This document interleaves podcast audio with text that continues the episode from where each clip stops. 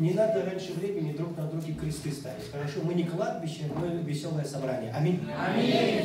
Вот. И поэтому нам надо давать друг другу возможность пророчествовать правильно и пророчествовать неправильно. Понимаете? Иначе как ты поймешь, что правильно, если не понял сначала, что неправильно? Вот. И нам надо иметь такие возможности иногда и какую-то ересь сказать, понимаете?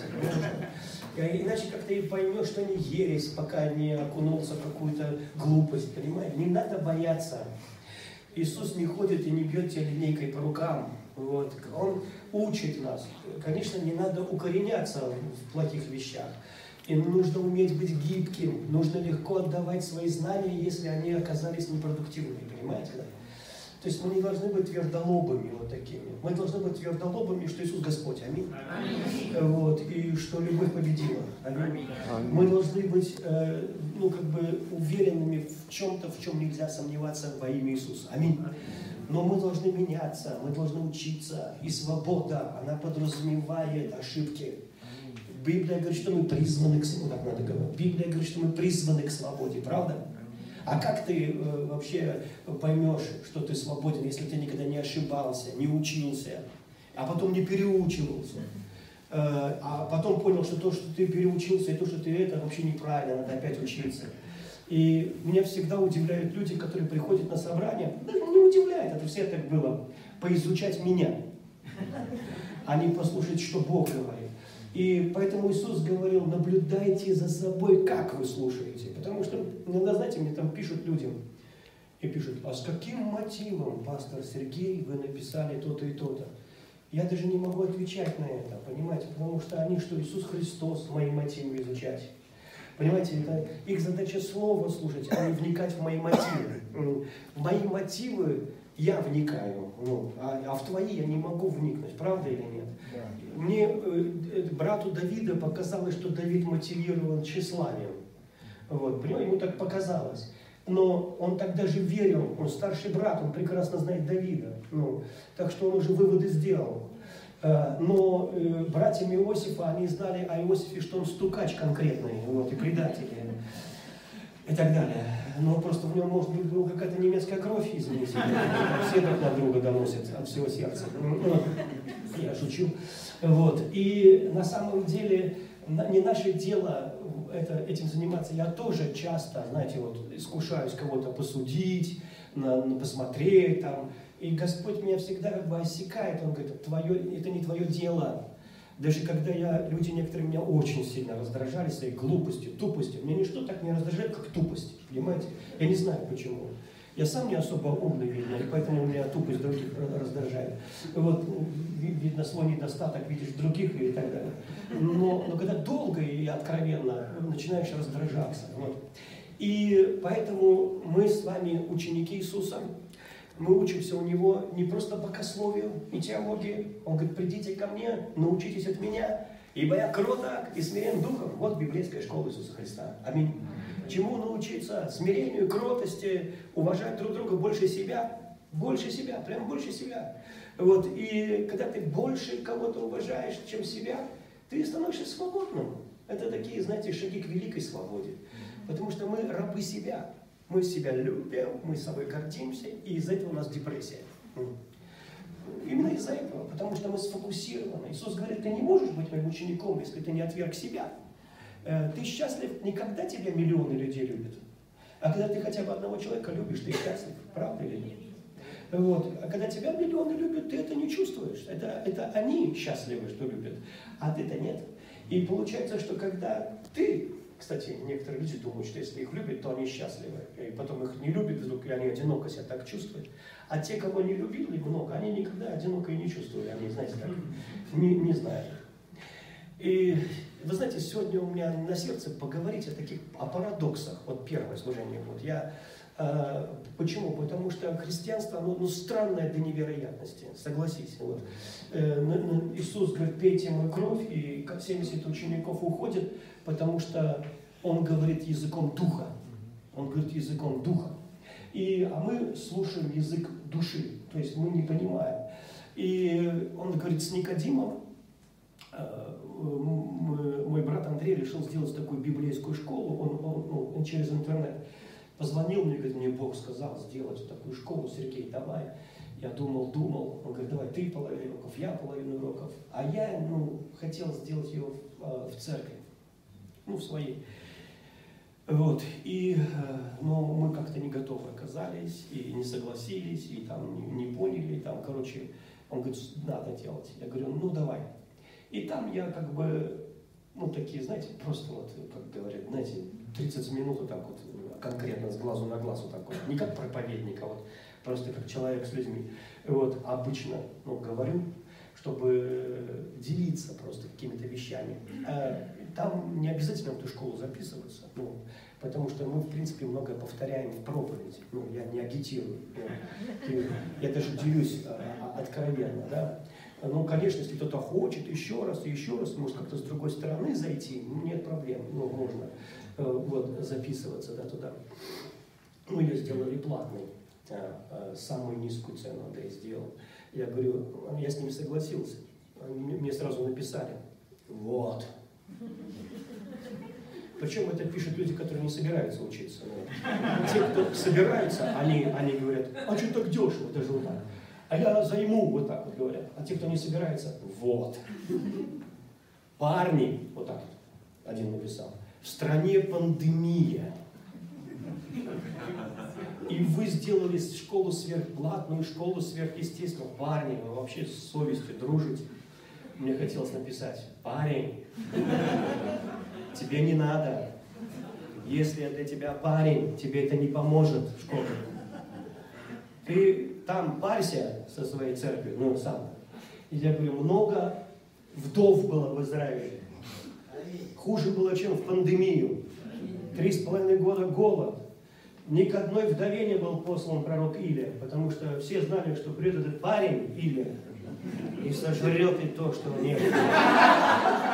Пандемию прямо. Я говорю, у нас такие верующие часто, которые я вообще сомневаюсь, что они верующие. Знаете, и они привыкли к своей церковной субкультуре, что у них вот тут дьякон на месте, тут завхоз, тут зарплата, тут это, знаете. Вот это вот я, я над этим могу посмеяться, ну, потому что я из этого. Ну, понимаете, мы уже знаем, как вообще служить. У нас уже, если даже проповеди нет, старую найди, повтори. Все равно ее никто не слушал. Вот, и как бы мы работаем, Дух Святой у нас стоит у дверей, уже даже не стучит. Ну, он раньше стучал первые два года, потом решил в Африку пойти пробуждением заняться. Потому что мы без него прекрасно справляемся. А в итоге потом оказалось, что мы без него ничего не смогли, все сыпется, помазания нет, все сыпется, все религию превратилось. А из-за этого помазания нет, люди обвиняют пастыря, пастырь у них э, не духовный, пастырь думает, как людей подприжать, чтобы они из церкви не уходили. Путем запретов, манипуляций какое-то время пытаешься, потом, ну и пастор понятен, а как ему церковь сохранить? если вы вообще страх Господний потеряли. Никак. Вот, и приходится говорить, проклят ты будешь, слегонцухи, если ты уйдешь из нашей церкви, особенно в ту. И это все, а это все читается, согласись. Ну, мы же не дураки, у нас у всех IQ выше Тут даже не надо высокое IQ иметь, чтобы понять, что что-то не так. Как сказал Высоцкий в Советском Союзе, все не так, ребята, ну, понимаете, что-то не так, короче говоря. Вот. И э, на кухне мы честно говорим, что не так, в церкви улыбимся. Вот. Но на самом деле все начинает сыпаться, потому что мы ликвидировали Святой Дух из наших собраний. А без него мы не можем ничего. Но стоит только прийти помазанию, и вдруг пастор становится хороший, и все начинает работать, и церковь начинает расти. Правда или нет? И мы как-то бунтовать перестаем. А, Господи, прости, чушь я тут, ну, зачем я так делаю, да? И мы видим, что церковь это величайшая ну, организация Бога. И сегодня пасторы в злословии многие, и церковь тоже. И есть даже такие, знаете, мне прислали ссылку, там группа, может кто-то из вас в нее входит, 26 тысяч человек в группе. Ну и там начинается церковь, это не здание, церковь это не, не собрание, церковь это не то, не то, церковь это мы с вами, братья и сестры. А я говорю, ну такой, ну тупой, ну нельзя ну, ну, ну, ну нельзя. Вы же сами собрались. В 26 тысяч человек. Вы собрались? Ну зачем вы собрались, если вы не собрали? Вы же нашли точки соприкосновения только через интернет, правда? Ну вы же собрались. Вот я говорю, ну вы собрались через, ну как бы там можно каждому выступить, сказать свое мнение и так далее, если кто-то прочитает. Ну вы сами себе противоречите. Конечно, церковь это не здание. И семья это не квартира. Ну, как нужна, вы понимаете, особенно в России. Ну, вот на Гавайях не обязательно, там бомжей столько. Я вот, кстати, был на Гавайях. Ну, Господь благословен над им. Везде бомжи. Почему? Да там не надо квартира. Телега из супермаркета. Мы так в Советском Союзе в Крым дикарями ездили, как они бомжи. Понимаете? Только нам не давали полторы тысячи долларов в месяц ну, социалку. А так бы я вообще всегда отдыхал. Вы понимаете? И, и ну, ну, конечно, семья это не квартира, но и семья может иметь близкие отношения. Но, но если муж с женой, они семья, да, и они по интернету с друг другом общаются, да, у них есть точки соприкосновения, детей только не будет. То есть они через онлайн не передаются, вы понимаете? Через Wi-Fi, Это как мой друг смеялся, безалкогольное пиво, знаете. Я, я вот не пью пиво, допустим, но не понимаю, зачем безалкогольное тогда. А это как не секс, что ли? Это, ну, смысл в этом вообще. И мы многое придумали. И вот такая церковь, как бы, знаете, она, по сути, ну, если честно, ну, если вы не, не обидчивы, если вас не ранили пасторы, да, или ранили, но вы не исцелились, да, и вы без боли можете посмотреть в, настоящее. Потому что боль прошлого легче вспоминается, и мы ей живем. Но если вы искренне, если вы любите истину, Библия говорит, что люди, которые желают заблуждаться, ну, они будут, они их желают, поэтому они будут заблуждаться. И, но если мы честные люди, если мы любим истину, и вспомним, что как мы пришли в церковь, и там полюбили этого пастора, и было, почему? Было помазание, была сила Святого Духа, да, и мы думали, о, это мой дом, и, ну, я не знаю за всех, но мы переживали это, правильно. Потом бывали трудные времена. У нас были такие времена, что мы орали друг на друга, понимаете, орали. И я иногда громче всех. И потом Дух Святой говорит, ну, теперь иди попроси прощения. Я, и знаете, я проповедую благодать, но я также верю, что благодать это не теология, это реальный живой дух, понимаете? Вот если я свою жену обижу, то мне богословие не поможет, и надо покаяться, помириться, обняться, мне, мне уходит время, иногда вся ночь. Вы понимаете, чтобы она как личность опять открылась для меня, простила или что-то. Потому что она личность. Я не говорю, что Духа Святого надо как капризную тетку уговаривать всю ночь. Я, это неправда. Он, он быстро прощает. Он вообще он, ну, молниеносно это делает. Но он личность. И, но если человек находится в хронической гордыне, он гордым противится или воюет с ними. И поэтому Дух Святой говорил, Сергей, ну иди к пастору, попроси у него прощения. Я иду, говорю, пастор, а это при всех. Я же при всех, но это, и говорю, пастор, прости меня. И все, знаете, то, что духовный ваш мухьян. То есть мы проходили, ну, э, то есть я не оказался папой римским безоговорочно свят, и я не пукал одеколоном. То есть я абсолютно тем же, что и другие. Ну, и, и, и я обнаружил, что ну, так много ошибок, так много ошибок в семье, так много ошибок сделал в воспитании детей. То, что они верят в Бога, это просто чудо. Вы понимаете? Это, ну, как бы это не я. Вот, и, конечно, они там говорят, папа хороший, папа то, но сколько я проплакал из-за из себя самого, понимаете? Сколько, и, и есть вещи, которые, ну, и очень нехорошие вещи, правда говоря. То есть мы ошибаемся, и ошибаемся мы отдельно. Я могу скрывать свои ошибки, я могу говорить, мне написали, одного только Лукьянова любит Бог. Остальные все мучаются в жизни. И я говорю, ну ладно. И женщина написала, ну у нее кожа, с болезнью с кожей, я не знаю что. А Господь ее исцелил. Все будет хорошо с ней. И я написал, ну у меня болезнь кожи была 8 лет. Лукьянова, который любит Бог. У меня 8 лет это было, у меня трескались пальцы, текла кровь с каждого пальца, я не мог воды коснуться. И а, я просто говорил, Бог прощает все беззакония мои, исцеляет все недуги мои, избавляет от могилы жизнь мою. Мне лень было серьезно за себя молиться. Да? Ну, я так вот говорил Библию, она исцеляет. Через 8 лет мой друг Серега говорит в офисе просто так, про между прочим, Сергей, закончились твои проблемы с болезнью кожи?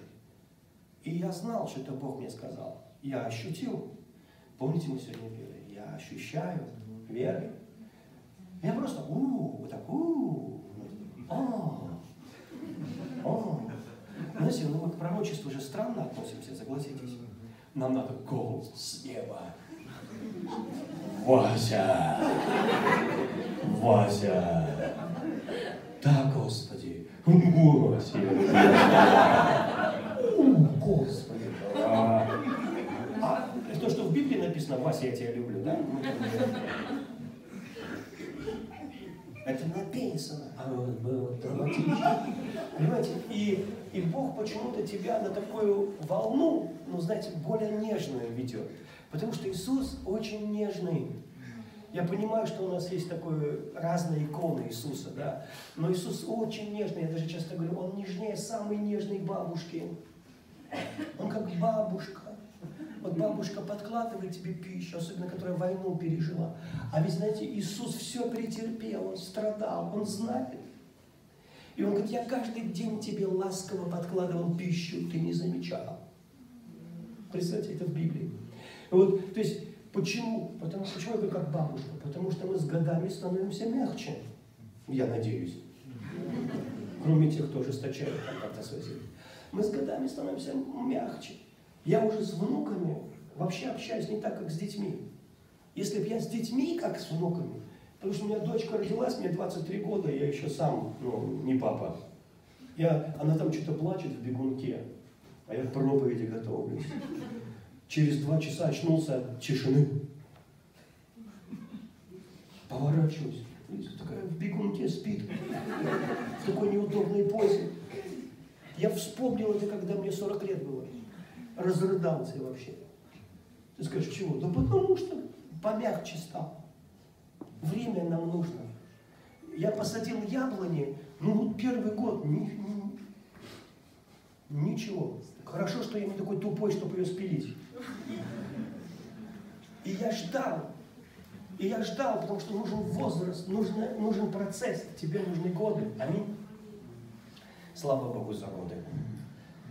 Некоторых людей Бог не забирает и не забирает. Она была девушка с персиком, теперь бабушка с курагой. А Бог мне совершенно... Видите, это картина девушка с персиком.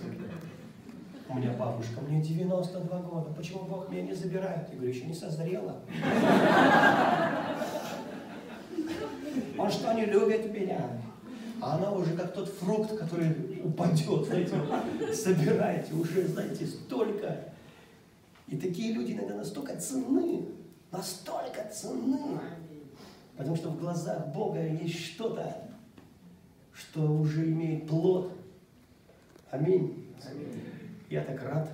Вот почему в Библии тех, кто старше, надо уважать. Ну, у нас вообще, мне некоторые пишут, младше меня на 15 лет ты, там, ты, ты, там, ты, ты, ты, ты, ты, Хочешь сказать, сопли в тени. На его. Вы понимаете? И, и... Ну, с другой стороны, мне тоже полезно. Пусть кто потычет, а то, ну, знаете, а то, может, тоже это, я,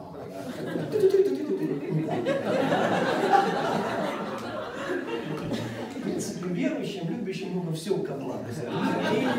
Ну, потыкал и ладно. Один написал, сойди с пьедестала. Какой пьедестал? Все, кто меня знают, они знают, что я не залазил на пьедестал. Вот. И ну, люди на что-то обижены. Причем на что, я не знаю.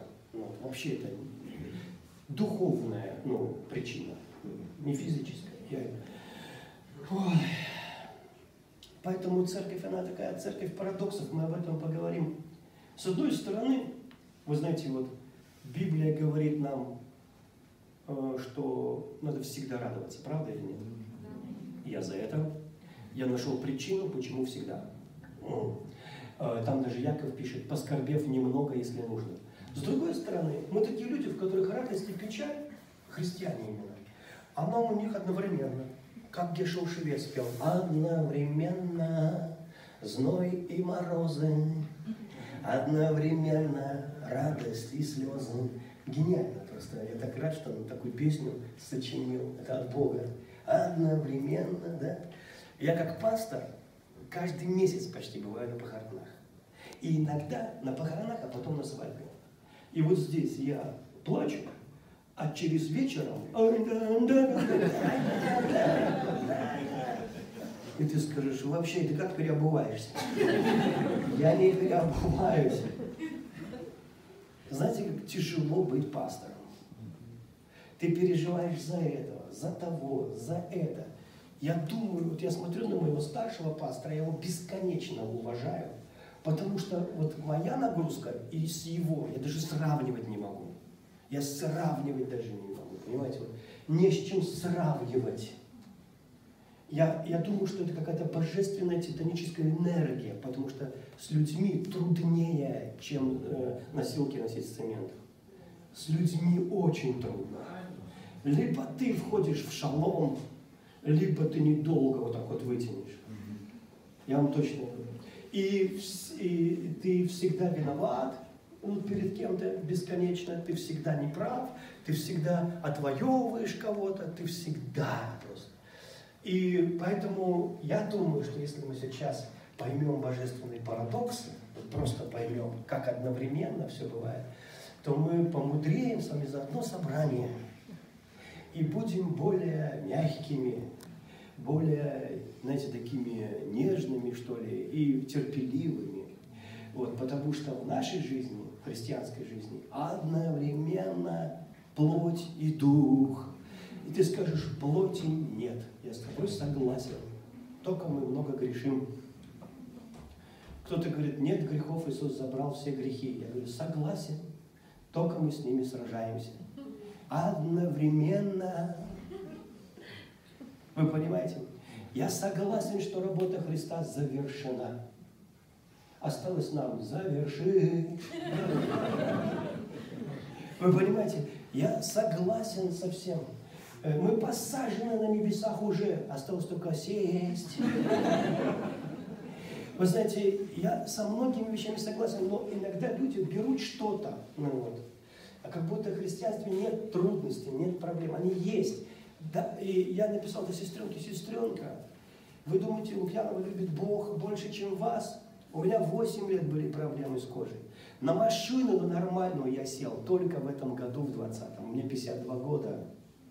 Но была еще, ну вот. И, ну, вообще ездил на развалюхах. Я 18 раз был в аварии. Потому что учитель, который меня учил, был 16. Он меня вырвал. Тоже, кстати, 18, да. Он меня учил, говорит, Серега, вот видишь, деревья через дорогу пошли, например, да? Выбирай потоньше, я тебе советую. Вот, и вы знаете, иногда нет выбора вообще. Вот, и, и причина часто была, что я не слушался Бога, он мне говорил, не езжай. А я говорю, нет, надо, я же пастор, как я не поеду? Десять лет я ездил 110 километров туда, 110 обратно, э, служил в маленькой церкви, вот. Они меня сначала кормили макаронами, знаете, есть ролтон, а есть русские. Я не знаю, кто их делает. Я всегда говорил, что если это не макароны, то все равно они уже мертвые. Уж больно они похожи на глисты. Вы знаете, и как бы все равно, и, и потом получше, получше немножко.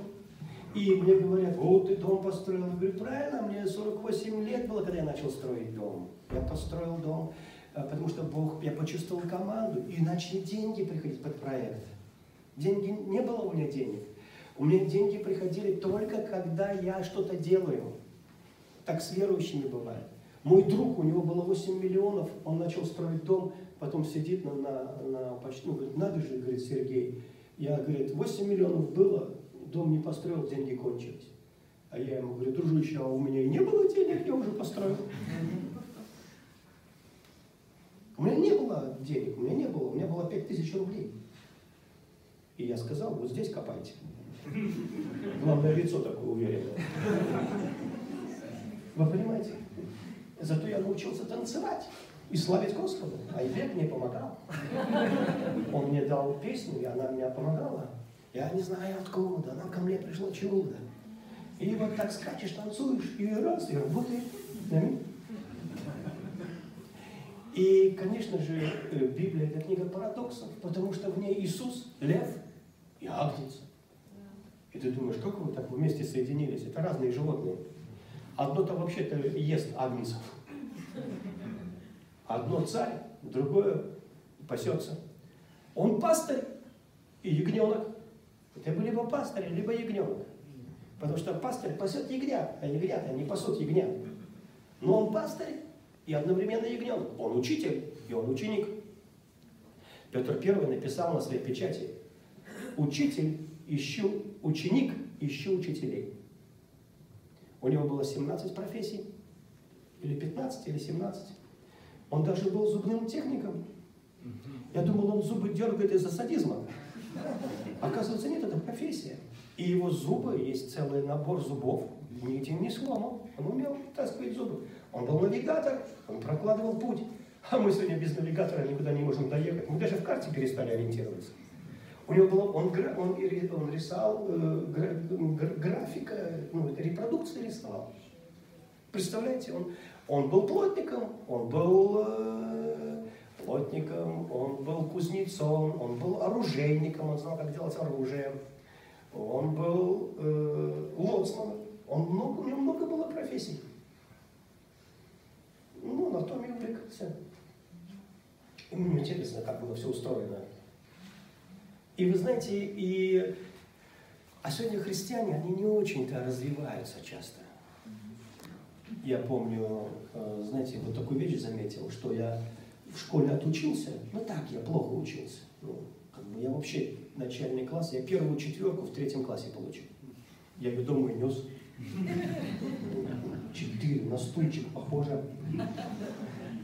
А у меня было один два два два два один два два два три три два два один два. Короче, ну у меня, правда, учительница линейкой по башке не била, но Ленку била, калычницу. Мы с незадной парты сидели. Вот. Ленка еще хуже учился. У него вообще было один один два два два один два два три три. Ну, в принципе, даже я ее из-за этого немножко презирал, конечно. Она рыжая. А рыжие, наверное, были не в моде. В очках. Ей только немецкой фамилии не хватало для полного уничижения. Когда она еще и фашистом была. Она была рыжая в очках, но не фашист. Вот. И вы знаете, сейчас-то рыжие в моде, а тогда нет. И плюс еще кол всегда ставят двор. И она заплачет, так мне даже стыдно было сказать. Плачет. Все капает, чернила все растеклись. И потом тут раз я обрадовался. Я думаю, что Ленка, дура ты. Тебе еще этот кол домой надо отнести. Тебе, можно сказать, весь день испортили.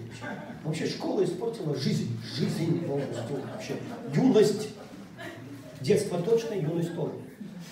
Но когда я закончил школу, я пошел в институт поступил. А все мои отличники в техникумы, потому что у нас в городе был один техникум, железнодорожником. У тебя была судьба стать железнодорожником.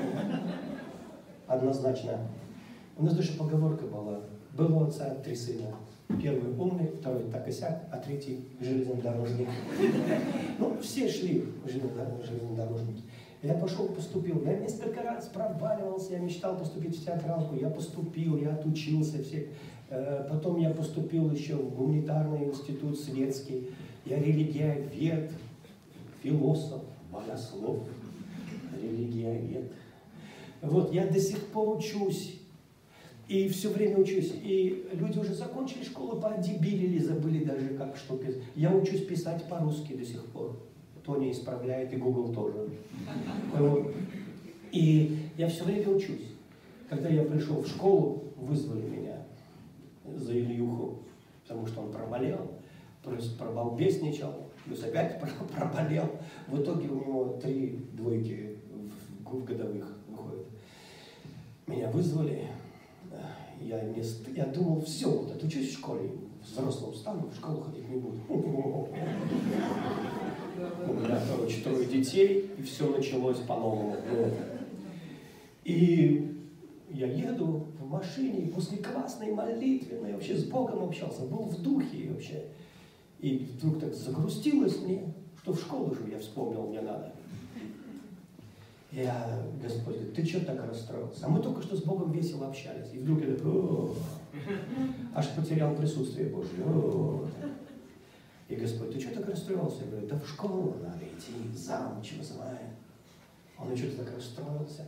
Я же тебе сказал, что все твое мое. Я говорю, вот именно. У твоего сына, Господь, три, два бана выходит в год. Разрули ситуацию. Он говорит, ну хорошо, говорит, сейчас придет в школу, не опускай голову, не чморись. Вот у меня пастор старший, он хорошо учился на пятерке, да? И он сам такой, знаете, он когда заходит в зал, сразу такой, ну как будто много народу зашло, знаете. Он заходит такой, бывает даже большая конференция, он идет по коридору, и кажется, он главный спикер на этой конференции. А когда он заходит в школу, все сбегаются, думают, проверка пришла. Реально, знаете, проверка, кажется. Я, я сам даже как-то выстраиваюсь сразу. И вы знаете, а когда я захожу, это мы уроды, посмотреть. Ну, и Господь говорит, ты говорит, нос не вешай, зайди, зайди нормально. И знаете, и получил удовольствие вообще от школы. Я говорю, хорошо. Ну, и я зашел, мне так хорошо, я очень как будто, ну, и завуч, или директор, не помню, так посмотрела на меня, видит, что я такой счастливый. А вы знаете, зачем мы вас вызвали? Такое чувство, что я за золотой медалью сына. Я говорю, ну да, наверное, у него там какие-то оценки плохие. Я говорю, ну вообще-то у него нет аттестации вот за год, у него там три. Я говорю, ну, это ерунда. Вы знаете, он намного умнее меня. Я говорю, потому что он в первом, во втором, в третьем классе, в других пятерки получал четверки, а я первую четверку в третьем классе получил. Мне говорили, я дебил, а у меня два высших образования сегодня. Я говорю, так что у него все будет хорошо, вы не переживайте, говорю. Он, говорю, вы еще его портрет у себя в коридоре повесите. Вот, он просто поздним зажигает. Когда все закончат учиться, он начнет. И...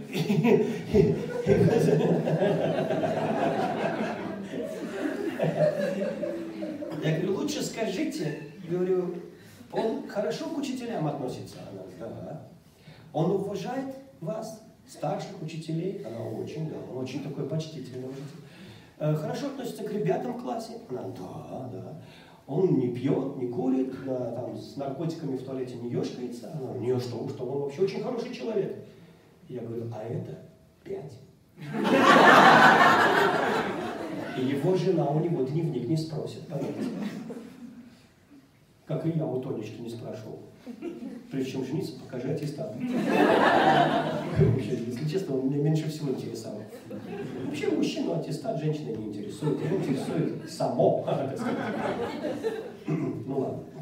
И вот, и говоря, говоря, говоря э, простым языком, вот, когда э, вернусь к э, парадоксам, вот, с одной стороны, церковь, она, конечно же, это э, не здание, это собрание. И это собрание состоит из разных людей. И Павел пишет, посмотрите, братья, много ли среди вас образованных, благородных, мудрых, и как бы не оскорбляя никого, говорит, догадываемся, что маловато. Маловато. А в основном, я не про вас, я про другие, жлобоватые, туповатые, диковатые, грешники бывшие. Вот. Э, и Господь избрал нас. Мне говорят, эти люди даже спасибо не говорят. Я говорю, ты говорю, что в церковь за спасибо ходишь?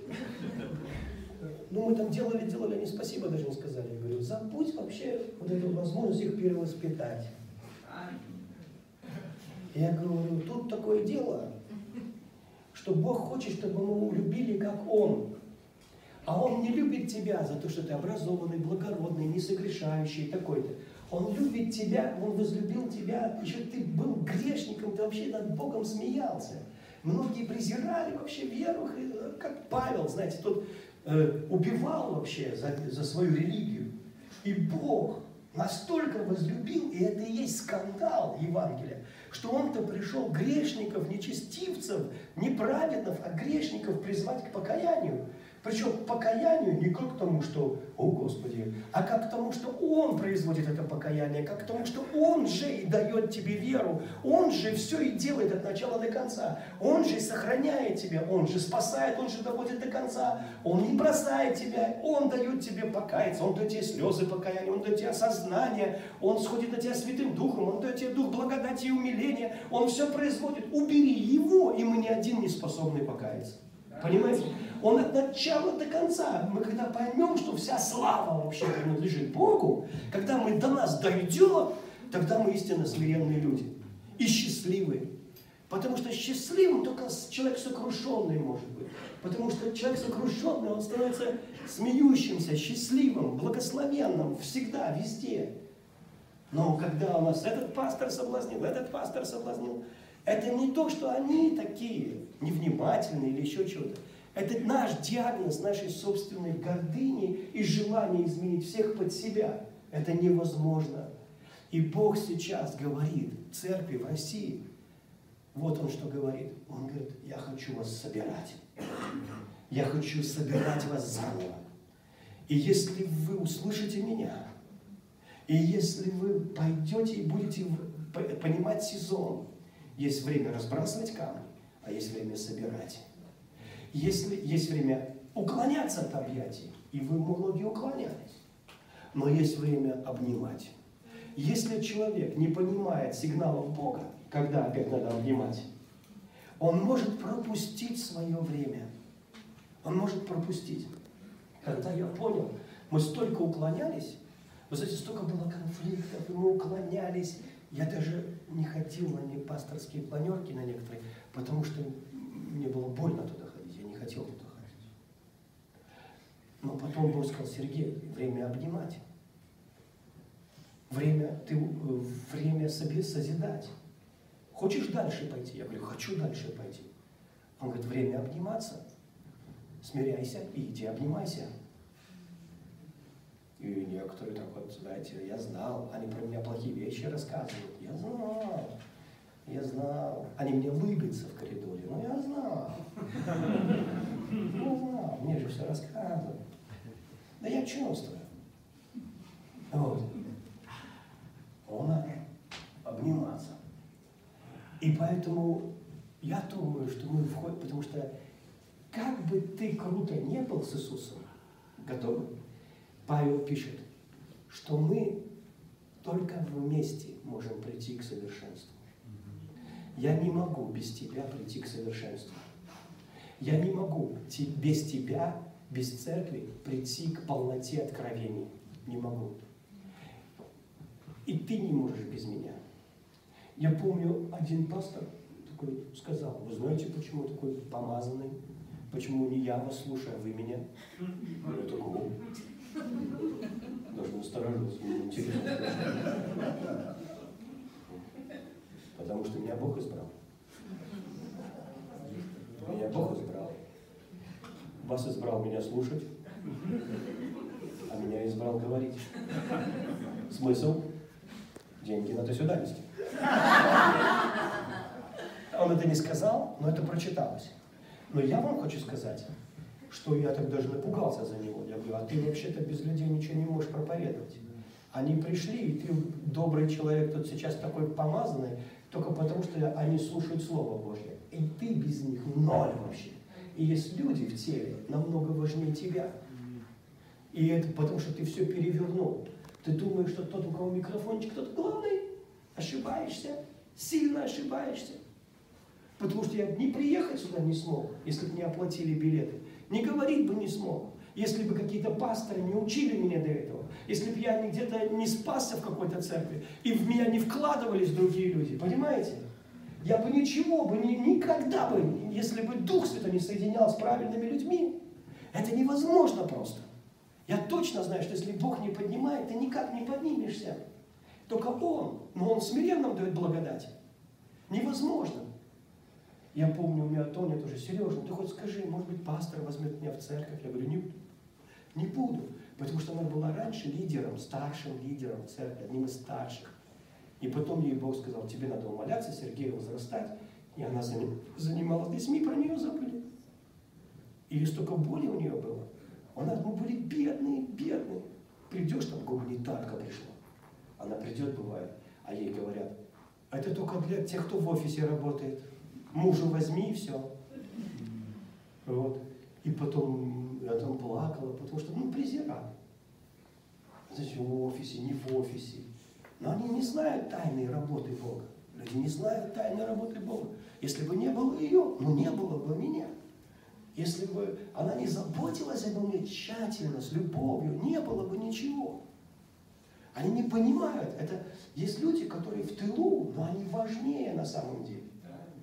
Прекрати обузы с патронами присылать. И всех просто под белые ручники в плен берут.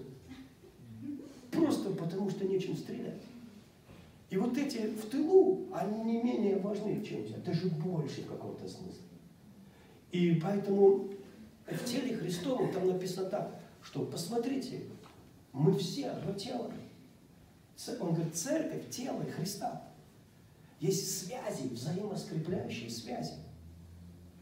Я помню однажды, знаете, что там мой пастор там сказал и уехал. А мне передали, что приедет, будет с тобой разбираться. Я думаю, ну ладно. А меня зовут, приезжай к нам. Мы тебе землю подарим, дом построим. Приезжай к нам. Разные церкви мне говорят. Нам пастор нужен, приезжай. Я такой думаю, там теплее, ну, и земля классная. Палку в окно, выросла яблоня. Вот там вообще все. И самостоятельно никого над тобой нет. Я думаю, Господь, дай мне слово, дай мне слово, пожалуйста, дай мне слово. Я так устал кататься на этих американских горках, то ты в тренде, то нет. Ложусь спать и вижу сон. Два самолета стоит. Мой и пастора. Его первый, но ниже. Сверху мой, но второй. Самолеты без винта. И голос во сне. Ждем время. Мы сидим, ждем. Знаете, кажется, полсна будешь сидеть ждать. И потом голос. Время пришло. Это даже старый Стэмбер вам передать, как это было. Время пришло. И наши самолеты, оба, полетели.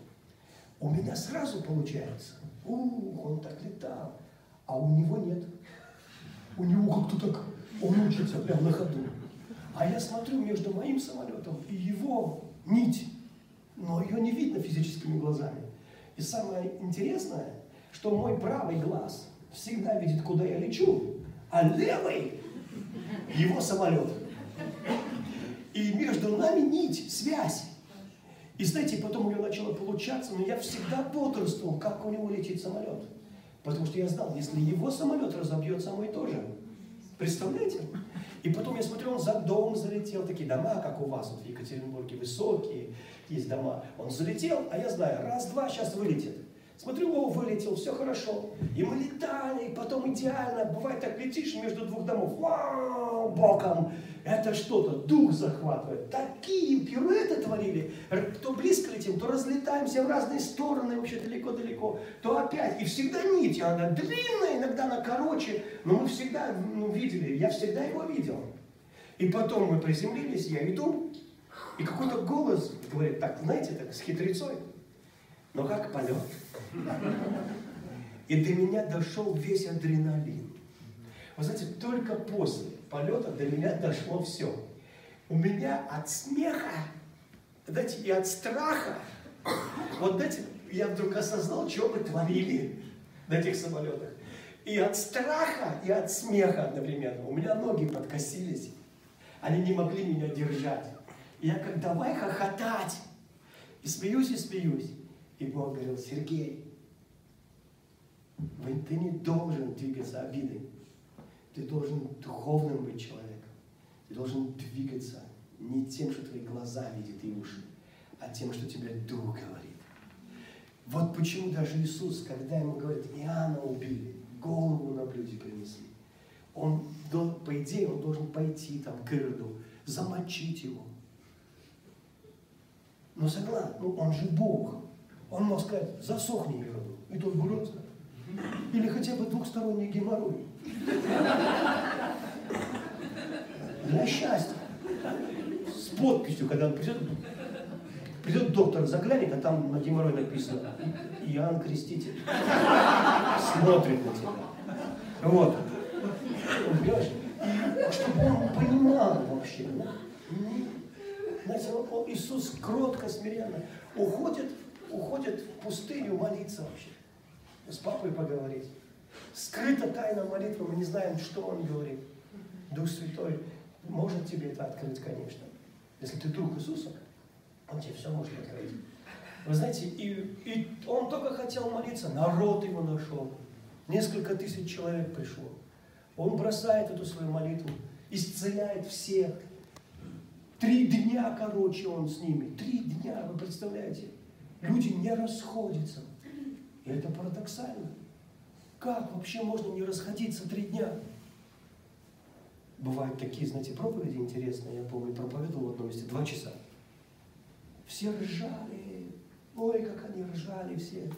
Я смотрю, два часа проповедую. Я говорю, все, пере... все. Они ко мне подходят. Сейчас говорю, по чашечке кофе и еще два часа. Значит, хорошо. Значит, было хорошо. И с Иисусом было так хорошо. Они не расходились три дня, вообще никуда от Него не отходили. Читали песни песней? Я сижу у твоих ног. И там эта невеста говорит о том, что жениху, о том, что она никуда не уходит, она сидит и так бы сидела у твоих ног, слушала твои слова, они для меня как тот и тот. И потом смотришь песни песни, она в жизни Иисуса. Сидит Мария у ног Иисуса, слушает его слова, толпы народа, за, за, зачарованных, помазанных Духом Святым. И потом Иисус говорит, жалко мне людей, они не ели три дня. Они даже забыли, что не ели три дня. Я не могу их отпустить голодными. Я в этом виноват, что они три дня не ели. А ученики так как тетя да. Ну,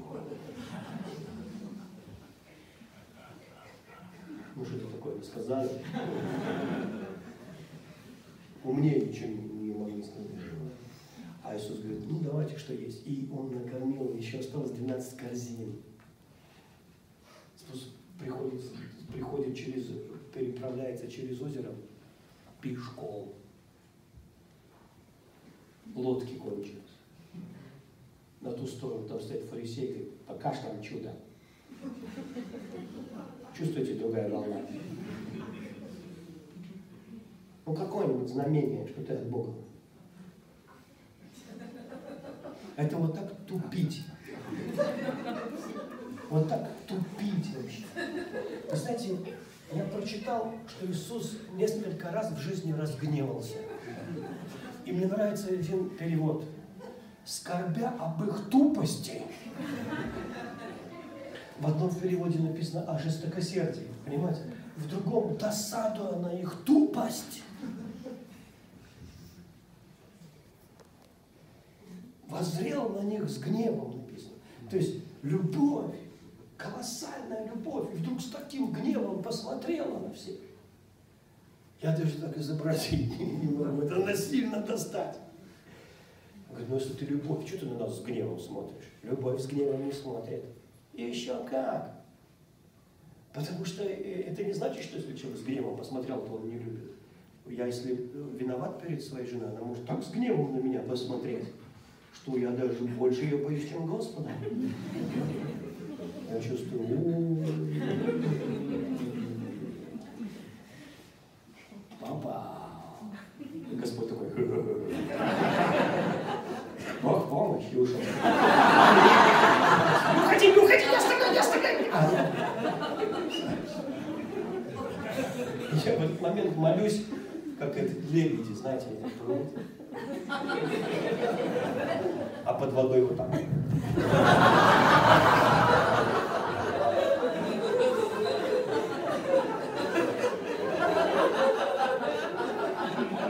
Всем сердцем. Тихо, но громко. Спасай, Господь. И ты увидишь, что церковь, она, конечно, не небесная, но земная. Вы понимаете, и вот эта земная, она часто смущает, потому что хочется найти идеального пастора, идеальное собрание, идеальное это. А оно нет идеального, ну нет вообще. Э, у меня друзья как-то тоже расстроились, уехали вообще в другую страну, через три года приехали, сказали, не, у нас лучше. У нас плохо, но лучше.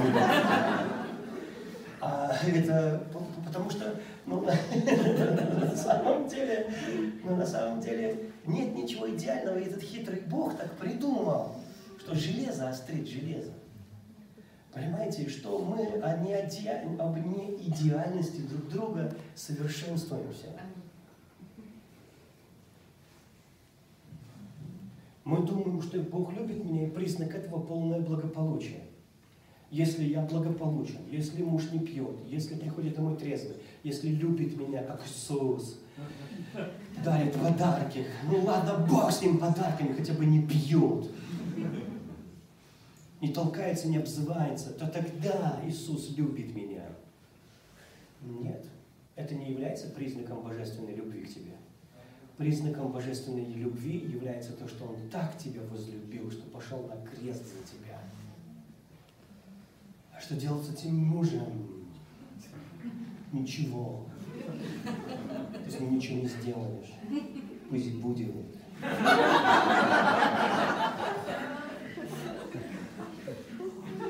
Как шило в этом правом или в левом, не знаю. Но пусть будет. И если ты научишься мудрости и научишься быть счастливой при таком муже, то ты великий ученик Иисуса. А если мы решили, что наша любовь к Богу, она проявляется на нашем внешнем благополучии, то мы сильно ошибаемся. Потому что в этом мире Бог не виноват, что твой муж пьет, это его выбор. И когда Каин захотел убить Авеля, Бог не, не вынимал у него из рук орудие убийства. Он сказал, Каин, у дверей твоего сердца грех лежит, ты господствуй над. Я не могу это вместо тебя делать. Это твой грех, это твоя жизнь, это твоя семья. И Каин не стал слушаться Бога. И это не значит, что Бога нет. Это значит, что Бог дал нам свободу. И твоя ущемляется Его свободой. Его свободу терять, когда захочет. Ущемляет твою свободу видеть Его трезвым. В каком-то смысле. Но это не ущемляет твою свободу, если ты научишься. Я помню, как моя мама, они уже с папой развелись, а жили в одной квартире. А куда идти? Но сначала они разбежались. Она к новому мужу, он к новой жене. Новый муж бил мою маму сильно, поэтому она от него ушла. Восемь лет она с ним провела. Папа, не помню, как ушел от своей второй жены, а встретились они в своей старой квартире. Но жили отдельно. И он говорит, давай опять выходи за меня. Она говорит, не буду, ты, ты трезвым не бываешь. И в то время, ой-ой-ой, как было, как он много пил, катастрофа. Мы думали, он умрет, у него были приступы вообще, там, горячки, эпилепсии даже приступы были, жесть. И как-то мама говорит, опять, если нажрешься, помирать будешь, я тебе стакан воды не подам. Потому что она устала. Они вроде не муж и жена, но его спасает каждый раз. Скорую вызывает. дома он так, а он пьяный, говорит, а вот если ты помирать будешь, я тебя подам.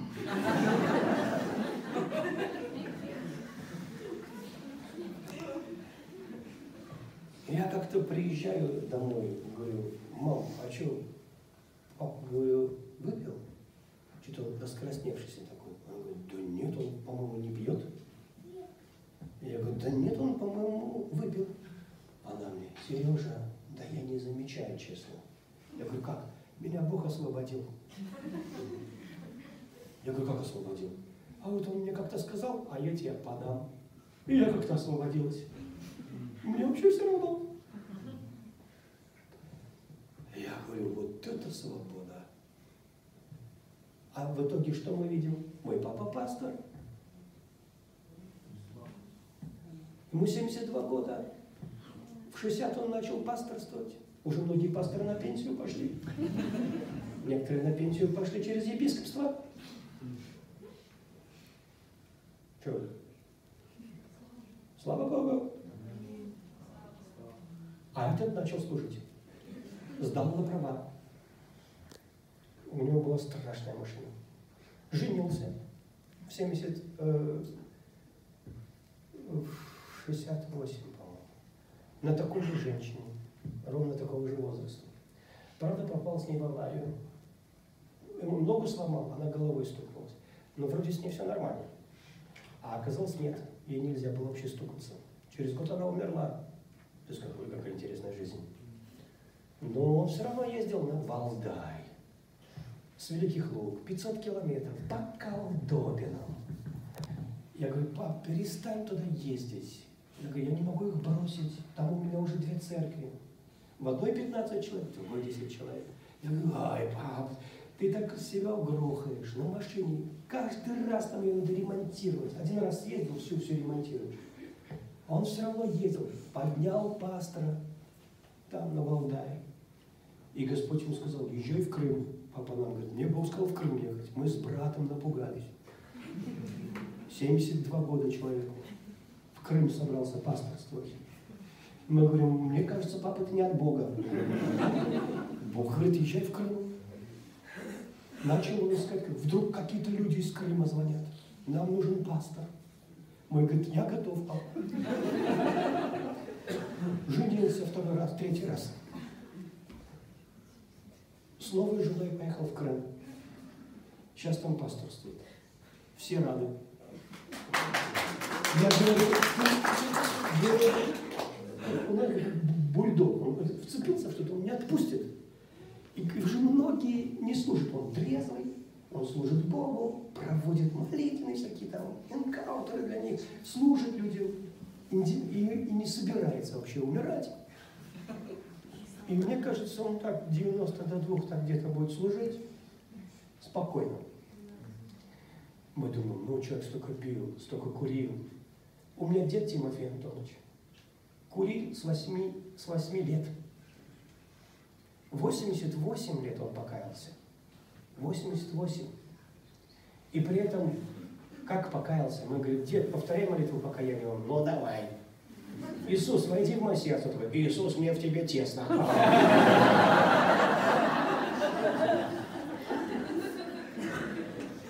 Он прикалывался вообще. Минут сорок в конце концов из него эту молитву выдавили. Он сказал, Иисус, войди в мое сердце. И вдруг его лицо просияло, просияло, прям видно было. Слезы так вот на подушку потекли, он на диване лежал. Деда оставили, через несколько дней мы обнаружили, что дыма дома нет. Он курил ну, штуком такие папиросы, знаете, дыма нет. И в итоге мы говорим, детка, что курить бросил? Он говорит, нет, я не бросал. А почему ты не куришь? Он говорит, не хочу. 88 лет Бог его освободил. Он исцелился от рака в 88 лет. Брат за него помолился, он исцелился. И он ходил и по больнице говорил, Андрей за меня помолился, Бог меня исцелил. И прожил до 92 лет со своими зубами. Ушел в могилу, ни одного не оставил на земле. Вы понимаете? И я понимаю, что его трезвым-то никто никогда в жизни не видел. Но Господь он силен, и иногда нам надо подождать. Не бросай своего мужа из-за того, что он пьет. Я кому-то говорю во имя Иисуса. Он надобен Господу. Господь сделает чудо. Потому что мы живем на земле, и мы имеем Бога невероятных парадоксов, Бога, который просто невероятные вещи делает. Невероятные.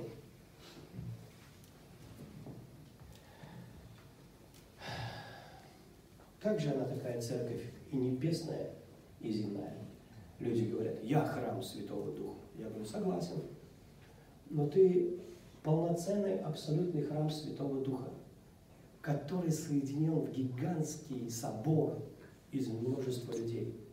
Мне говорят, я принадлежу кафолической церкви, вселенской. Я ни в какую не хожу, я хожу во вселенскую. Через группу в Фейсбуке. Я говорю, можно, это одна из точек соприкосновения. Это нормально, иметь группу, общаться в группах. Это точки соприкосновения с другими христианами. Но Иисус во всех посланиях, Павел пишет, что такой-то церкви, такой-то церкви напиши. Домашние есть церкви. Есть церкви гигантские, есть домашние. И в книге Откровений Иисус не обращается ко Вселенской церкви. Он обращается к поместным церквям в таком-то городе, в таком-то городе, в таком-то городе. Потому что на самом деле Иисус умер, чтобы было собрание, чтобы мы вот так могли собираться. И есть великая магия, таинство собрания. Знаете, что такое собрание? Это где кровь Иисуса омывает нас. Ты даже этого не, не осознаешь. Ты вдруг, вы собираетесь вместе, и сразу же кровь Христа начинает течь и омывать каждого человека. Это место, которое обожает Бог, там, где вы собираетесь. Я знаю, что мы из разных церквей, здесь многие пришли, но когда мы вместе собираемся, даже из разных, на конференции, мы попадаем под величайшую силу крови Христа. Ты начинаешь уходить с отвеченными молитвами, со многими вещами.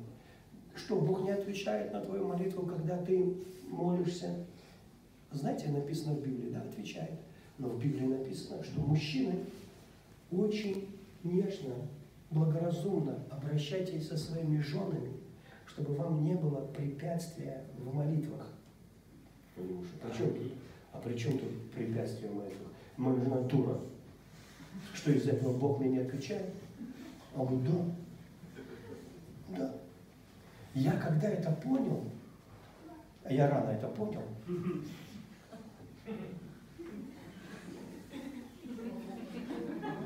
я рад, что я это понял. А если ты папа и у тебя есть дочь, ты еще можешь это понять еще сильнее. Потому что если твой зять вдруг начнет бить твою дочь, ты захочешь задушить зятя. Если ты ее любил, воспитывал, носил на руках, у него будут проблемы с тобой. Понимаете? И у тебя будет крышу сносить. Но ты понимаешь, что, ой, он тоже сын, он тоже сын. И вдруг эта семья как блокируется. И ты начинаешь сына учить. И нет финансовых благословений, нет каких-то еще, есть наоборот, какие-то проблемы начинают. С детьми начинают проблемы быть, потому что это семья. И тут все начинают как объединяться опять. Давай молиться за этого ребенка, давай то-то и то. Потому что сами дали место дьяволу. Ты скажешь, мы не верим. Сейчас многие в дьявола не верят. Я говорю, ой, это самая кратковременная теология в твоей жизни. Я рад, что ты пока не веришь, но очень скоро уверуешь заново. Поверьте, Библия об этом говорит, это есть. Я изучал теологию того, что дьявола нет, это очень сложно. Я даже в конце запарился. Я решил вернуться в Библию и прочитал, что дьявол, он же сатана, сошел там с великой ярости и так далее. Я его видел. Он ко мне приходил.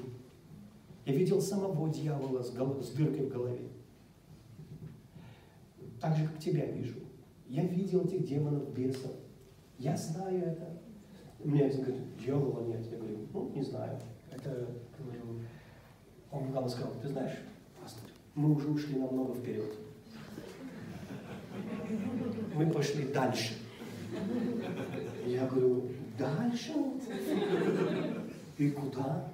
Говорит, я не могу тебе сказать, ты все равно это не уразумеешь. Я говорю, ну да, я такой умный, но все-таки хочется узнать. Я действительно, я тоже хочу дальше. «Ну, Сатаны нет. Я говорю, а, это тебе мой такой-то друг рассказал, я уже это слышал. Кто-то обиделся, перестал со мной общаться. Хотя даже не понимать, что обиделся именно из-за того, кого нет.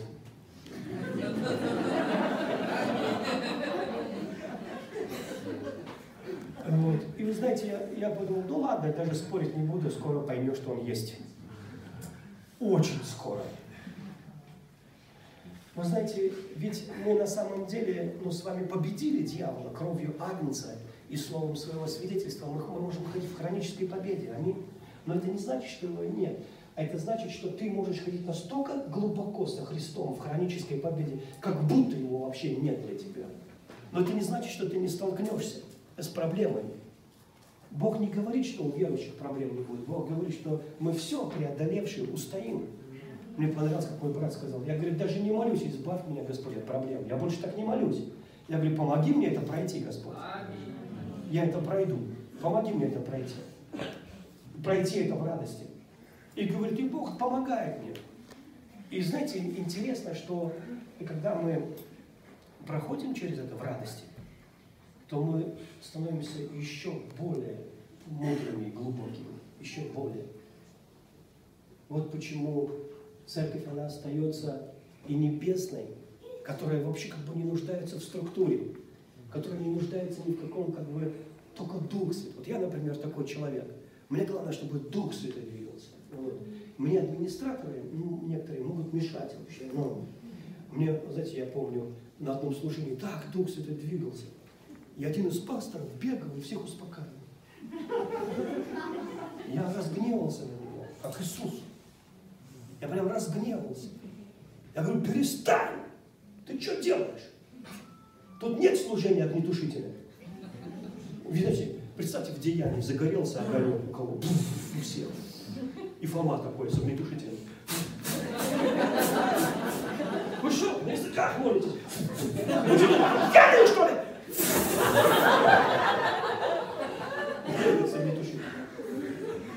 Ведите себя нормально.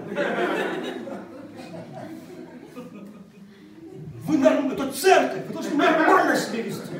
А что такое нормально? Вот что такое нормально? Если я в православной церкви, там ненормально. Поэтому я не в православной, я здесь, где можно. Вы понимаете? Я понимаю, что у них это ненормально. Но если ты попадешь на небо вот с таким лицом, ну, все ржать будут с. Они, они говорят, ты так рассмешишь всех. Потому что на небе-то как раз нормально смеяться. А Библия говорит, будь Царство Божье, будет как на небе, так на земле. А на небе там нет плача, там нет слез. Ты скажешь, а у нас есть.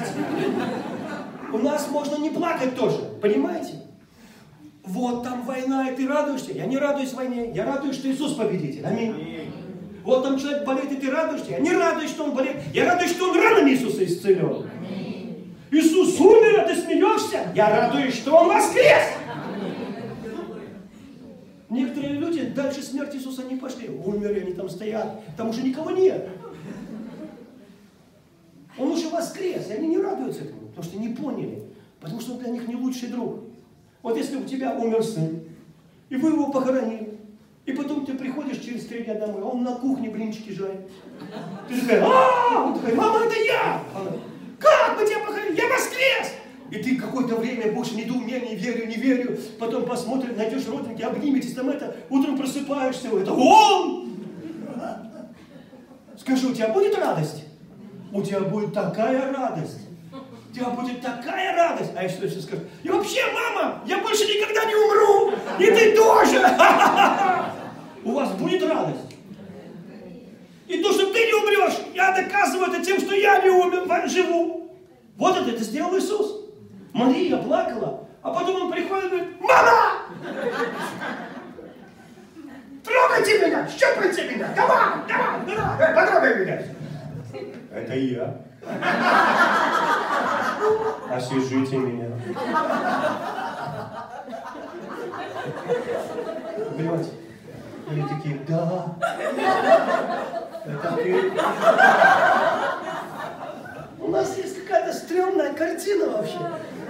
До сих пор не знают, где Иисуса похоронили, потому что никто туда печенье не носил. Потому что не забыли сразу место вообще где. Потому что он живой.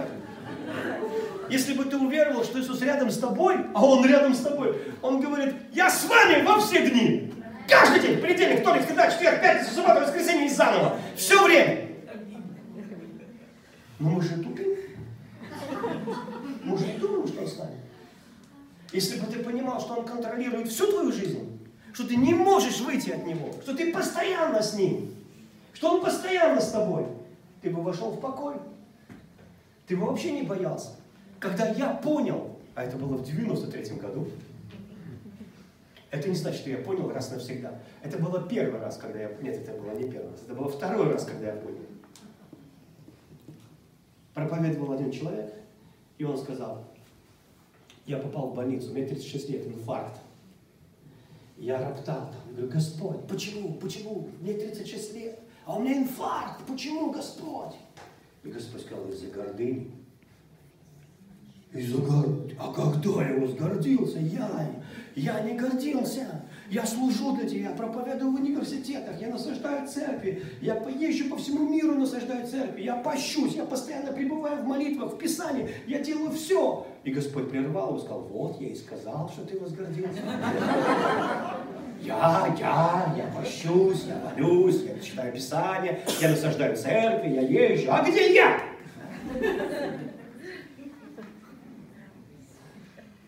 И дал ему место. Он сказал, входим в покой мы, уверовавшие. Он говорит, сын, все мои дела уже совершены. Все дела совершены. Даже то, что в носу поколупался, уже совершено. Все твои дела завершены еще до создания мира. Уже знали, что будет Вася. И знали, что Вася спасется. И знали, что у Васи получится. И знали, что у Васи будет жена, жена Настя и трое детей. Знали. Уже все решено. Успокойся, Вася! А вдруг, Вася, кино это смотришь первый раз только ты. А я великий режиссер, не просто снял его, я абсолютно знаю все роли в нем. Все мои дела. Ты, у тебя волосы на голове сочтены. Это Иисус говорит не потому, что у него вся информация о твоей макушке. Нет. Это потому, что Он заботливый. Он заботливый. Он не говорит, я великий математик. Я знаю все волосы в мире. Те, что были, те, что есть, и те, которых не будет быть. Я знаю все. Нет, он знает, как мама, как бабушка знает. Даже мама не знает, сколько у тебя волос, но она знает, у тебя белобрысенький. А Бог не только знает, что ты белобрысенький, Он знает, сколько их. Ты представляешь, какой ты заботе? И ты входишь в эту дверь покоя через эту заботу Бога. И вдруг оказываешься в совершенной воле. И вдруг ты начинаешь дышать разряженным воздухом небес, потому что ты абсолютно знаешь, что твой Бог всемогущий Бог, что для Него нет ничего трудного. Он говорит, посмотри на лилии. Все такие лилии. Иисус говорит, вы не, не видите? Они, что ну лилии? Я хотел бы поговорить с вами про лилии. Посмотрите, какие они красивые все, красивые. Они не ткут, не придут, ничего не делают, ничего не делают. Посмотрите, как они одеты. Красиво. Кто их одел? Они, ну, они выросли такие? Нет, это папа их. Вы намного больше. Что Иисус говорит? Я говорю, не потопаешь, не полопаешь. Понятно? Я говорю много чего, как бы оправдать, почему то-то и то-то. А Бог говорит, они одеты лилии в самый крутой бренд. Соломон не одевался во всей славе твоей, как Бог одевает их. Я говорю, говорит Иисус. Вот почему он такой как бы беспечный.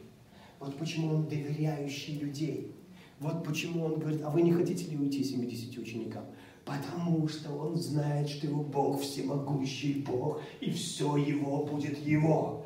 Потому что это уже да и аминь. Потому что имена апостолов уже вы, вычертаны на стенах Иерусалима. Потому что все уже давно решено. И все будет именно так, как будет. Поэтому Бог говорит Иову, ты кто такой, кто омрач, что омрачаешь провидение Божье словами без смысла? И вот в этом провидении уже написано, что Иов величайший муж Божий, что он победит дьявола, что он будет богаче в два раза, чем был до этого, что он будет предметом э, восхищения множества поколений. О нем написано. Поэтому, когда Иов говорит, о, если бы железным резцом на камне были вычертаны мои страдания, мои слова, и они там вычертаны все, понимаете? Уже все. И Бог говорит, эй, мужчина, а ну встань как мужик. Я с террористами не общаюсь. Чего ты сопли пустил до кроссовок? А ну вставай. Встань, припаяшься. Я буду спрашивать, а ты отвечай. Ты где был, когда я творил мир? Скажи, если знаешь. Знаешь, белка в ледниковом периоде. Ни, ни на один вопрос нет ответа. Даже современные физики-ядерщики, даже узбекские физики-ядерщики, никто не знает ответа на этот вопрос. Вы понимаете? И Бог говорит о невероятном провидении. И он говорит о том, что ты всякие слова болтай, все будет хорошо. Все будет хорошо. Ты просто своими словами сейчас омрачаешь но все будет хорошо, уже определено. И, ты, и когда ты живешь в воле Божьей, и воля Божья, она в том, чтобы ты доверился Ему просто. И жил с этими всеми парадоксами одновременно. Одновременно снег, зной и морозы. Одновременно дикая, колоссальная любовь Бога и проблема, которая вовсе не говорит о том, что Бога с тобой нет. Вы понимаете? А может быть, говорит наоборот. Но ты должен, ты должен понять, что я смотрю, допустим, у пастора зять погиб у нашего. Страшно, мы там все плакали, молились, за воскресенье молились, за все. Я в Норильске был до трех ночи, там ходил из угла в угол, молился, переживал, я прям ощутил всю эту боль а у меня одновременно исцеление в церкви, радость на собрании, ночью боль от того, что такой классный парень. А пастор говорит, удар был в его дверь, и его мозг от удара вытек внутрь. Там не было шанса, он умер молниеносно, там все кости переломаны, там не за что молиться. То есть ты либо чудотворный, реально вот какое-то чудо, но столько народу молилось. А потом Аннабелла, которая тоже и на грани смерти была, но она выжила и здорова абсолютно. Перенесла много операций, но мы молились. И ты думаешь, одновременно, я стою на похоронах, и первый раз в жизни купил машину, ну, в кредит, маленький, купил, и завтра мне номер надо на машине менять, номер ну, получать ГАИ. А я говорю, Господи, дай мне номер с местом Писания. Я всегда так прошу. Мне не надо 777, 111, 001, 100, там эти все. Мне нужен блатной с местом Писания. А сам думаю, может отменить поездку в Америку, зовут там, собрались сделать конференции, много людей ждут. Думаю, надо отменить, надо с пастором остаться, чуть-чуть побыть. Вот. Дай мне место Писания, Господь. На следующий, это на, на похоронах, на кладбище. На следующий день прихожу в ГАИ, беру номер 960. Я такой, хм, 9, это глава, а 60 стихов. Где может быть 60 стихов в Библии? Только в Евангелии от Луки. Открываю 9 главу Евангелия от Луки, нахожу 60 стих, читаю. «Предоставьте мертвым погребать ваших мертвецов, а ты иди и проповедуй Евангелие Царства». А на меня аж дух сошел. Я такой, как ты мог мне подсунуть номер в ГАИ? Именно с этим местом Писания. Вы понимаете, что это для Бога вообще? Да Он сотворить может новую железяку, понимаете? Вы понимаете, что ужас меня берет от деталей, от мелочей. Меня от мелочей, когда Бог что-то делает, берет больше трепет, чем от каких-то великих вещей иногда. От мелочей. Представляешь, если бы ты понял, что ты вообще не случайно здесь сидишь. Если бы ты понял, что это не мелочь, то, что мы слышим сейчас. Если мы просто поняли, что все в твоей жизни в руках Бога, и начали славить Его за Его доброту, мы поняли, насколько велик Бог. Как Павел пишет, Петр, вернее, пишет, нет, Павел, доколе все придем, понимаете, все. Я раньше думал, я один могу. Мне пастор Андрей говорит, ты, Сергей, у нас альпинист. Ты не очень пастор хороший. Ты альпинист. Пастор, он все время овец, как вы знаете. А тебе вообще не интересно, где овцы ходят. Ты, говорит, на гору лезешь, а если кто-то лезет за тобой нет, тебе все равно. Я говорю, это правда. Это не значит, что я не забочусь или что-то не делаю. Но я думал, что я могу один. А потом я понял, мне Господь сказал, стоп, пока другие не долезут до сюда, вместе с тобой, здесь будешь ждать. Понимаешь? Здесь будешь ждать. А сейчас проповедуй, что проповедуешь, и жди, когда доберутся другие. Потом полезешь дальше. Ты не можешь один. Не пущу. А я хочу в нирвану. Нет. Я хочу в божественный экстаз. Я хочу туда, откуда не выбраться. Я хочу как где енох. Он говорит, только вместе. Это одно тело.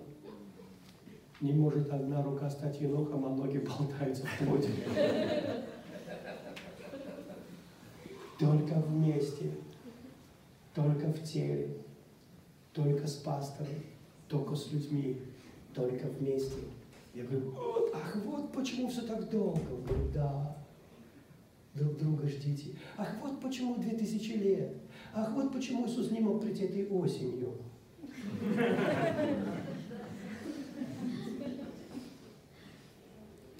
Ах, вот почему Иисус не придет следующей осенью. Ты скажешь, как не придет? Придет. Нет, нет, нет, нет и нет. Ты скажешь, ты что, Сергей, Иисус может в любой момент прийти? Вот так ты должен верить. Только я тебе скажу, что Он придет за счастливой церковью. Он придет за радостной, счастливой девой. Он не придет за хмурой бабой. Он придет за счастливой, танцующей, ликующей церкви, победоносной, страшной, как пауки со знаменами. Или в другом переводе торжественный, как пауки со знаменами. Величественный другой перевод, как пауки со знаменами. Он придет, поэтому мы все вместе двигаемся. И мы все вместе переживаем. И льва, и ягненка, и последний. Павел пишет, мне некогда, я не буду тратить время на открытие, он говорит, если все тело, рука, где же ноги там, помните это, да? И он говорит, и самые э, неблагоприятные, неблаговидные части тела, они более важны, нежели те, которые видны. Помните, да? А, в другом переводе мне больше нравится, там написано, и те части тела, которые нам кажутся неприличными. А у нас не так много с вами неприличных частей в теле.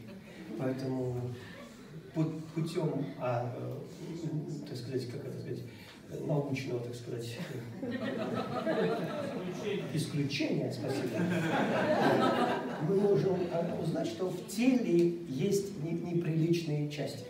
И так написано, что кто не понимает, что мы их одеваем лучше, чем при, ну, то есть, знаете, вот ты, когда причешешься, ты даже шапку не одеваешь, потому что примнет все. Вот сейчас прилично, ну, прилично. А то, что мы не хотим показывать, мы одели. И, и, и они даже позорные. Если вдруг все увидели, мы все, ой, вот так вот, да? А он говорит, они в теле более важные. Вы знаете, однажды с фронта вернулись люди, да? И колхозе, председатель колхоза, говорит, бабы, мужики вернулись с фронта, ну, инвалиды, кому без рук? Одна говорит, давайте мне. Кому без ног? Одна говорит, ну, давайте я возьму. Кому без рук и без ног? Одна говорит, ну, ну давайте я. Вот есть хороший мужик с руками, с ногами, вот, полового органа только нет. Такая тишина. И кто-то говорит, ну, ну кому такие инвалиды нужны? И вот иногда нам кажется, ну, вот, что те части тела, которые они еще больше, оказывается, нужны. Есть какое-то таинство в неприличности. Скажу, что? Можно я скажу не ересь, а истину? Просто вы подумаете некоторые, что это ересь. Так говорит Господь. В моей церкви всегда будет грех.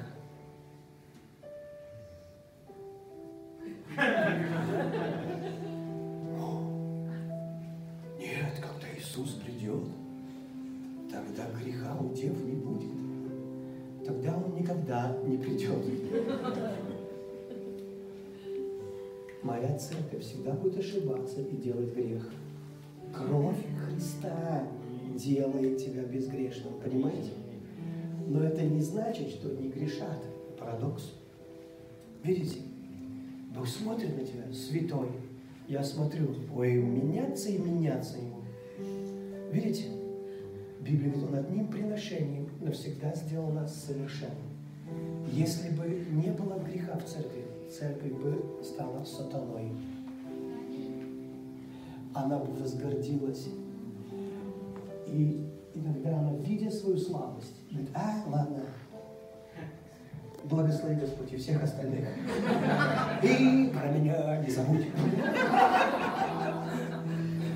Оставаться ли нам в грехе? Нет. Нет. Правда? Но с другой стороны, нельзя, но с другой стороны, вдруг ты обнаруживаешь, да что ж такое? Да опять я. Что? И тебе кажется, ты опять это сделал? Иди сюда. Я долго тебя терпел. Больше не буду. Вы знаете, когда я вот вообще идеален целую неделю, то уже в это воскресенье я могу проповедовать такие чушь. Но когда я знаю, что, ай, да ладно, Бог любит вас, я становлюсь более смиренным. Но когда мы пойдем на небо, у тебя будет прославленное тело, в котором нет греха и нет искушений. Их просто нет. Потому что грех касается твоей плоти. Библия говорит, грех живет во плоти. Ты скажешь, ну наша плоть отрезана водным крещением, у нас нет плоти. Да, но он там живет. В том, чего у нас нет. Ты скажешь, пастор, ты меня запутал. Так есть или нет? Нет.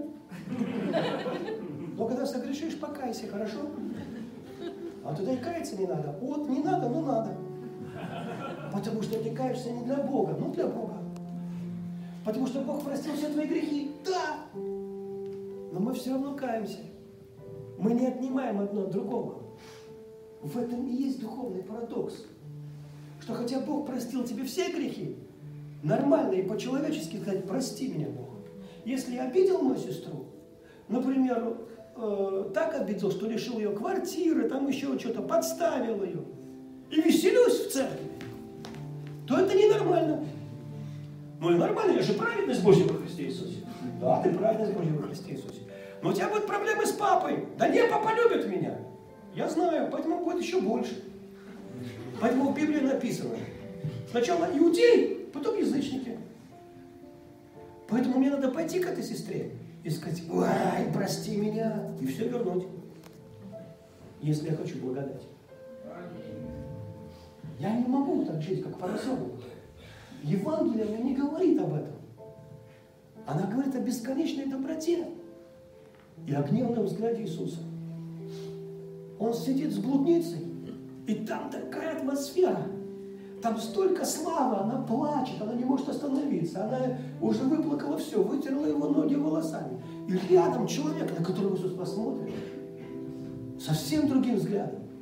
Потому что он самодостаточный идиот, который уверен, что у него все нормально. И который не может пережить никакого присутствия Божьего. И Бог будет скорбеть о его тупости. И задаст вопрос. А какие гениальные вопросы задает Иисус. Вот такие, что трехлетний ребенок может ответить. Дети! Было два человека. Один был миллиардер, а другой нет. Но один человек задолжал. И ему простили миллион долларов. А другому простили 10 долларов. Дети! Кто будет любить больше? Того, кому миллиард, миллион долларов простили? Или тот, кому 10 долларов простили? И трехлетние дети скажут, тому, кому миллион долларов простили. Скажите, кто гений, кто на вопрос ответил или кто вопрос придумал?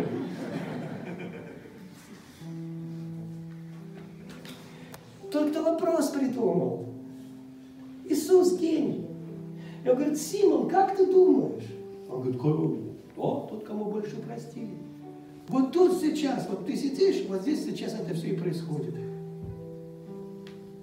Вот почему у некоторых есть такое слава Божьего присутствия, потому что есть некий недостаток. И они его знают. И они не приходят в церковь, как те, как Симон. Так, кто у нас сегодня проходит? Лукья. Интересно. Интересно, интересно. Слышали мы этого еретика? Да. Ну да, я нашел пару неправильностей, как один пастор сказал. Не слушайте его, я нашел 27 недостатков его проповеди. Перед проповедью он обнял сестру незамужнюю. И это уже выключило мой мозг. Я обнял Лизу, дочку пастора. Она мне тоже как дочь потому что обрадовался, что она приехала и две недели не было. Он обнял сестру незамужнюю.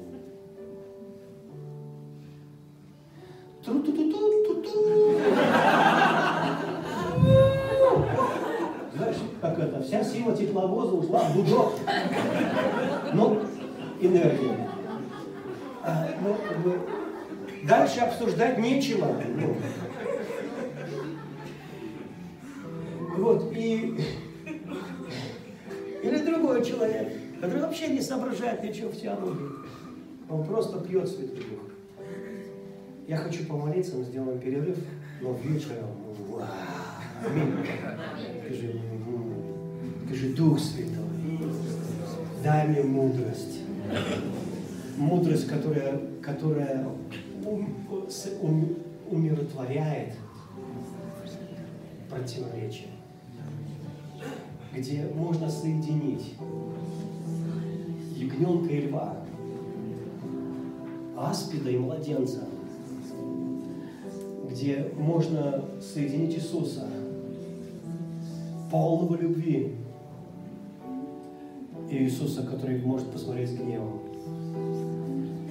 из-за жестоких сердец. Дай мне мудрость, чтобы я мог видеть все, как ты видишь Дай мне дикую любовь к Твоей воле. Меня надо погрузить в Твою любовь, к Твоей совершенной воле. Во имя Иисуса Христа. Я благодарю Тебя, Дух Святой. Спасибо Тебе, Дух Святой. Прямо сейчас скажи, кровь Христа, кровь Христа навсегда сделала меня совершенным. Но я совершенный.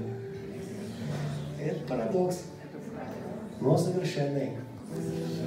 Но стремлюсь к совершенству. Люблю. Но влюбляюсь. Спасибо тебе, Иисус. Я принимаю себя таким, какой я есть. Дивным. Противоречивым. Спасибо тебе, Иисус. Мир мне, скажи.